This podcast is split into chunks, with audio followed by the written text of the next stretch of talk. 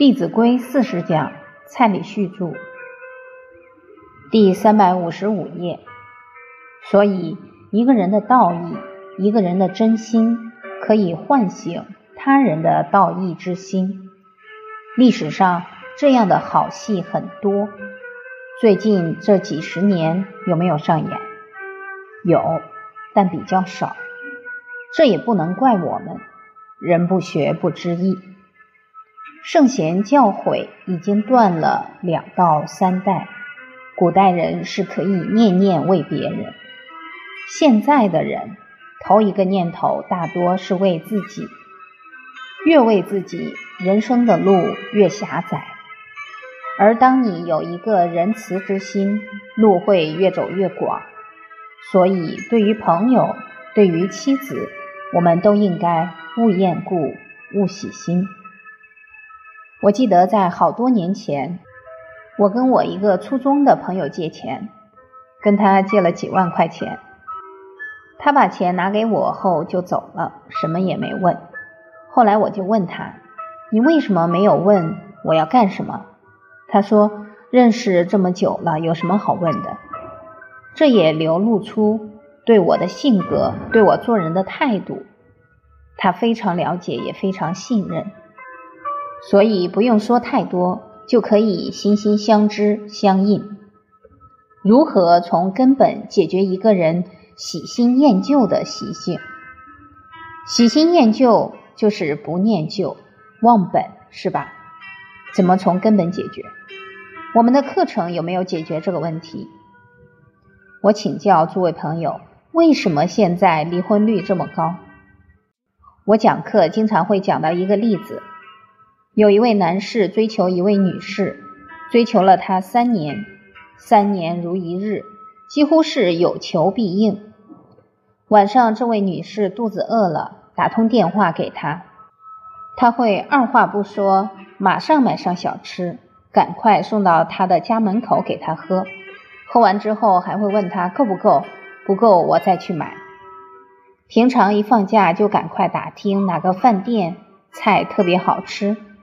订好位子，请他去吃。礼拜天早上，平常都睡到八九点，跟他交往时五六点就爬起来陪他爬山，但是却从来没有陪过父母爬山，也从来没请过父母吃饭。三年之后，他跟他求婚，刚好这个女士的一个长辈是这一个男士的邻居，知道他对父母不孝敬。就跟这个女士讲，她对父母不敬，你自己要考虑清楚。我们要了解一个重点：当一个人没有孝，他会忘本，他会没有情义、没有道义、没有恩义。父母对他而言是最大恩德的人，他都生不起这样的态度，那他为什么对这个女士特别好？所以人要冷静一点。当他的人生价值观好的没有长，会长什么？你说好的没长，坏的也没长，有这档子事吗？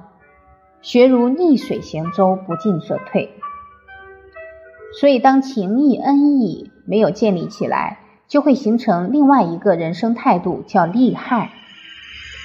诸位朋友，为什么现在人与人交往都觉得关系很不稳定？正是因为现在人跟人关系建立在利害的基础上，常常都交往了很多年了，都感觉不到有一份很深的情谊，所以现在很多人谈恋爱谈了好多年都不敢结婚，总觉得好像不怎么踏实。我们女性又强调第六感，有了利害的人生态度，她做事的标准就是利害。当看到对方年轻貌美，又在某某小学当老师。工作又稳定，有利可图，则必然全力以赴。等追到了，结婚了，三年以后，你也帮他生了一个儿子，长得也白白胖胖的。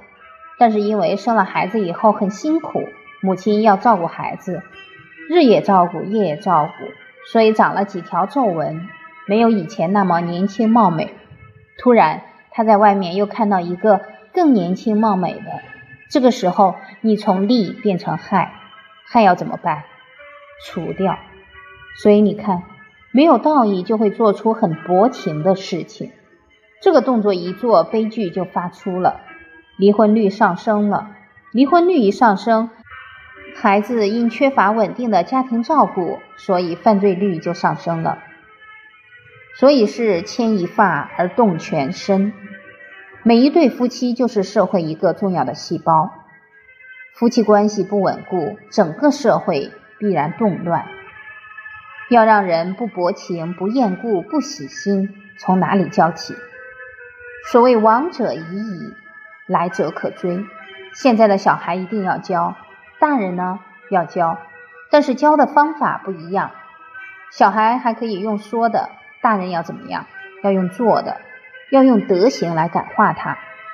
当一个人很厚道，不只会对人念恩念情，甚至于对物也会很有感情。比方说，这个衣服是母亲亲手帮自己织的，因为对父亲有情谊，所以看到这件衣服一定会非常爱惜。很可能一件衣穿多少年？几十年。当他能够体谅别人的辛劳，所有亲人买给他的东西。他绝对不会糟蹋，因为他那份孝、那份恭敬，已经成了他的存心。可见，对事对物的恭敬，必然是建立在对人的恭敬之上。所以，从根本上讲，还是要教孩子懂得珍惜情谊，珍惜恩义。